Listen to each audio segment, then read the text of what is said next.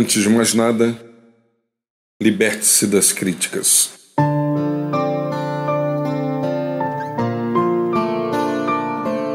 É inevitável que pessoas compartilhem críticas ao nosso respeito.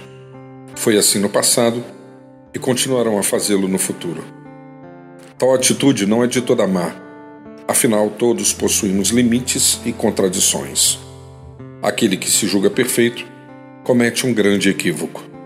Por essa razão, devemos estar abertos para acolher palavras que revelem quem somos, mesmo que às vezes nos sintamos feridos.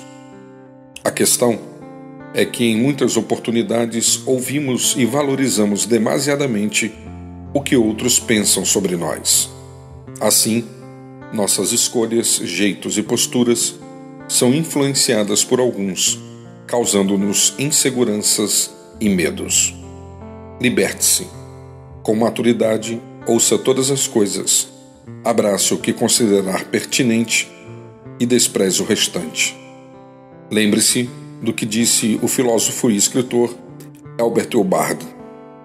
Para evitar críticas, não faça nada, não diga nada, não seja nada.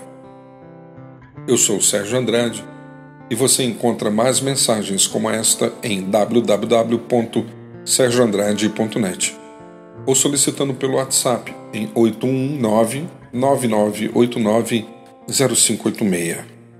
Que no dia de hoje e no futuro você possa se libertar das críticas.